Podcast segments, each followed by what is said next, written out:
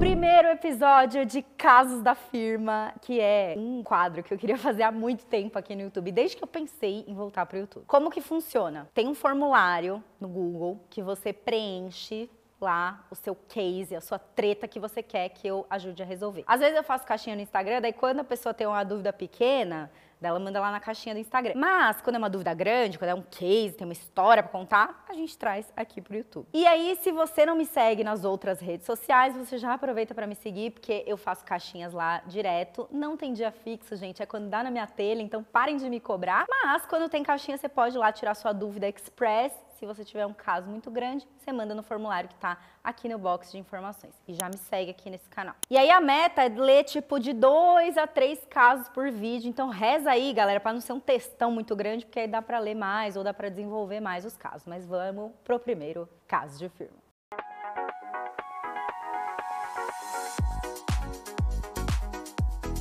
Há dois anos fui convidada por uma pessoa que era muito fã para trabalhar na empresa dela, em uma função que eu não tinha absolutamente nenhum conhecimento ou interesse por um salário indecente de baixo.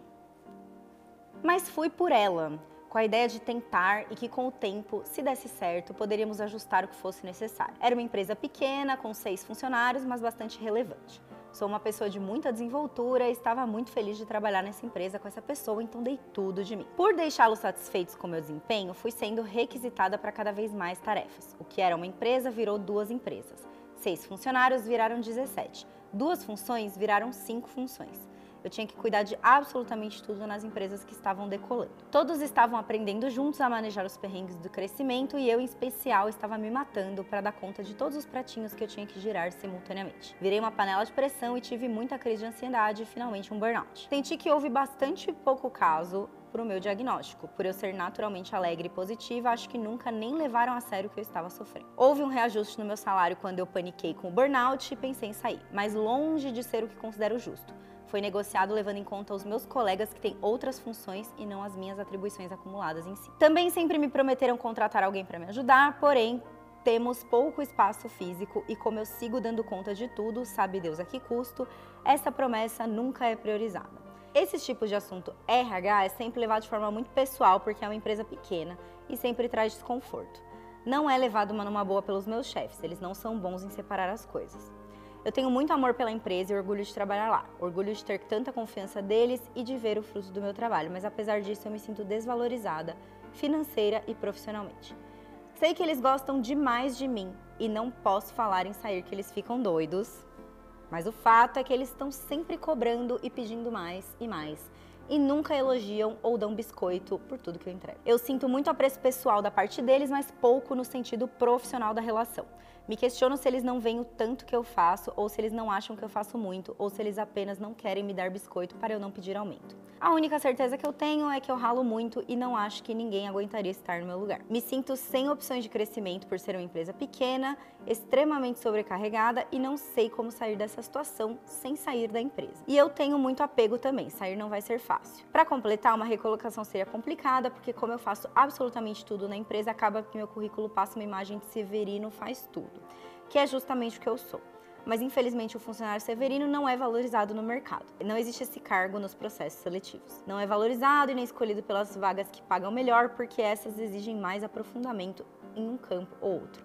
Muito se fala de multipotencialismo, mas a realidade é que meu atual currículo de faz tudo não me ajuda a me recolocar. Sei um pouco de tudo e no final não sei muito de nada. Conclusão: me sinto desvalorizada, presa, sem perspectiva, exausta, apegada e completamente sem norte ou plano para melhorar a minha situação. Xoxa, manca, anêmica, capenga, frágil e inconsistente. Assim, vamos lá, difícil, né? Vamos começar do começo, primeiro de tudo. Tá passando pano para Eu vi uma passação de pano aqui no seu relato bizarra. Então, assim, para de passar pano para empresa. Vamos começar com isso, né? Já começa assim o quê? Tirando a cera quente assim no, no, no pelo mesmo. E assim, você tá, né? Assim, eu li o seu relato umas três vezes antes de colocar aqui e eu vi que em todas as vezes que eu li, o meu sentimento de que você está passando um puta pano para empresa não mudou. Já começa com essa postura. Para de passar pano para empresa tá bom? Tá, vamos, vamos, vamos continuar. E aí, assim, né? Você tá cheia de sentimento de dono, mas o salário de dono que é bom nada, né? O dono da empresa tá lucrando nas suas costas, mas você tá aí cheia do sentimento de dono e o salário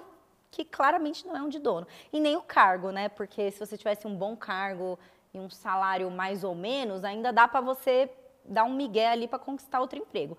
Mas aí você tá cheio de sentimentos de dono, salário que não é de dono, passando pano para a empresa. Daí a senhora também não está se ajudando. E aí, assim, você, por acaso, paga conta de luz com admiração e confiança? Porque eu não pago, eu pago com dinheiro mesmo. Inclusive, já até tentei mandar uns produtos da Lancome lá na Sabesp, mas eles não aceitaram. E aí, assim, é com esse comportamento de ficar passando pano para os seus chefes que nada vai mudar. Pensa que você tem uma amiga que ela tá num relacionamento tóxico com um boy lixoso de Chernobyl. Ela conta todas as merdas que ele faz. Aí, no final, você fala, amiga, acho que você deveria revisar esse relacionamento, talvez esse relacionamento não esteja tão bom assim, né? Talvez seja melhor você, sei lá, terminar. E ela vira e fala: "Ai, mas ele me trata tão bem às vezes e, e quando a gente tá numa fase boa é tão gostoso". Aí você olha pra cara dela e você fala: "Mona, com todo respeito, você é maluca?". É tipo isso que eu tenho para falar para você, entendeu?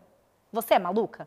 Porque daí você fica igual a esse relacionamento em que a menina tá com o boy de Chernobyl, o próprio aterro sanitário e passando pano. Você tá igualzinho na empresa, entendeu? É exatamente a mesma coisa. E aí nessa brincadeira que você tá aí, você acumulou um monte de ansiedades, de burnout, sua saúde mental foi pro buraco, e aí os caras fizeram o quê? Ah, vamos te dar um aumentinho de salário. Mana, não é aumento de salário que cura burnout. É condição digna de trabalho mesmo, tá? Não é. Porque se toda vez que eu tivesse um burnout aumentasse meu salário, eu estaria gravando esse vídeo em Paris.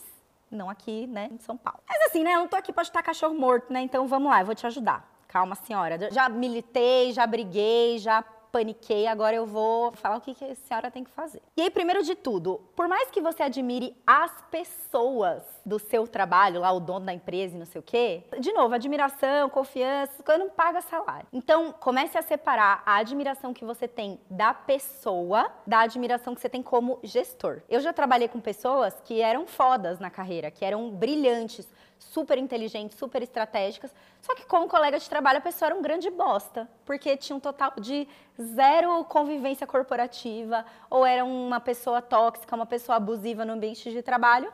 Mas, assim, cara, a pessoa era uma pessoa foda, mas era uma pessoa horrorosa no ambiente corporativo. Então, primeiro de tudo, separe o que você acha da pessoa do que você acha do chefe. São a mesma, né, a mesma pessoa? Sim, mas você precisa aprender a separar. E aí, segundo, não é nesse lugar que você vai conquistar a carreira dos seus sonhos. Porque assim como num relacionamento abusivo em que cada vez mais você vai permitindo que certas coisas sejam feitas e aconteçam para você e aí você continua suportando, no trabalho é a mesma coisa. Você já esgarçou o limite que você tinha com essa galera. Então, não adianta você tentar botar um freio agora, porque você já, entendeu? Você já arrombou a porteira. E aí eu passa boi, passa boiada. Então não é nessa empresa que você vai conquistar a carreira que você tanto quis. Já se prepara para fazer uma movimentação, porque realmente não é nesse lugar. E aí eu também percebo que você tem uma postura muito subserviente da empresa. Você acredita, tipo, ah, a empresa é muito boa e não sei o quê, mas você não confia no seu próprio potencial. Eu vejo que sim, você sabe em algumas coisas que você é boa, mas você ainda se coloca nessa postura de muito subserviente, muito dependente da empresa. Entendo, a gente tem que pagar boleto, a gente tem conta para pagar, mas tem várias coisas que não teriam acontecido na empresa se você não tivesse colocado seu dedo ali, se você não tivesse trabalhado. Essas coisas são mérito seu, tanto quanto mérito da empresa. E assim, recolocação de mercado é um negócio complicado para todo mundo, não é só para você. Então, assim, para de tentar pensar que você é o alecrim dourado, que ah, é, é difícil para mim, que eu faço tudo. Na verdade, é muito mais fácil para você, porque você pode aplicar para várias vagas diferentes, justamente porque você tem conhecimento de vários setores de uma mesma empresa. E aí, assim, você já tem que estar tá mentalmente preparada que você não vai conseguir dar um salto salarial muito grande, justamente porque você é uma, uma, pessoa de perfil mais generalista. Você talvez tenha que fazer uma transição lateral ou uma transição com um aumento de salário muito pequeno para você pelo menos conseguir sair do ciclo que você tá. Então, tipo, não adianta você querer sair da empresa ganhando, você ganha 5, você quer sair ganhando 10 com puta cargo em outra empresa, tipo, Mona, isso não vai acontecer. Primeiro você sai desse ciclo para depois você galgar outras oportunidades. Então, o seu aumento salarial não vai ser tão grande em relação ali ao que você está acostumada agora. E sobre esse rolê de multipotencialismo que você comentou, eu discordo 300% do que você falou. Porque justamente um profissional que sabe muito sobre várias áreas, ele consegue se virar em vários cargos diferentes. Às vezes, é aquela coisa do a gente fica zoando quem faz administração de empresas na faculdade porque fez administração porque não sabia o que queria fazer da vida. Só que no final das contas, a pessoa consegue trabalhar em qualquer lugar. Então você consegue trabalhar em várias atividades diferentes, em vários cargos, porque você tem experiência em várias dessas coisas. Eu, por conta do meu programa de trainee, eu passei em várias áreas, fiz várias rotações, eu nunca me senti prejudicada para procurar outras vagas e outras áreas, porque justamente eu sabia fazer um pouco de tudo. Só que aí o que eu acho que vale você pensar é, talvez seu LinkedIn e seu currículo refletem todas essas habilidades que você tem. Eu não vou indicar o meu trabalho, porque eu não sou essa pessoa de recolocação de mercado, mas quero indicar duas pessoas que eu acompanho no LinkedIn que eu gosto muito. Uma delas é a Ciliane Popsin e a outra é a Raquel Amaral deixando o print do perfil delas aqui para você conhecer. Dá uma olhada lá no perfil delas, elas prestam esse serviço de recolocação de mercado. E aí o primeiro passo da recolocação é você colocar o seu LinkedIn de forma que o recrutador que for olhar seu LinkedIn, ele vai ver o quanto você sabe. Então,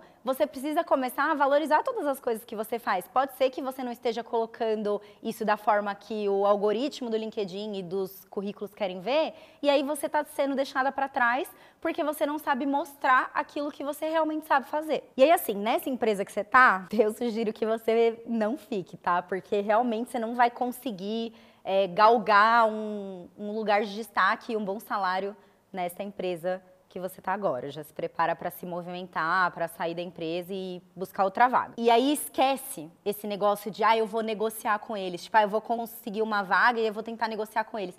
Esse tipo de empresa, do jeito que a situação tá para você agora, não adianta você negociar, porque você não vai conseguir uma boa negociação. Ai, mas eu admiro as pessoas e não sei o quê. Gente, conselho para todo mundo: para de ficar passando pano para a empresa, tá? A empresa, no final das contas, visa o lucro do investidor ou do dono da empresa. Você se você quiser, você precisa já começar impondo os seus limites e sabendo o quanto você vale.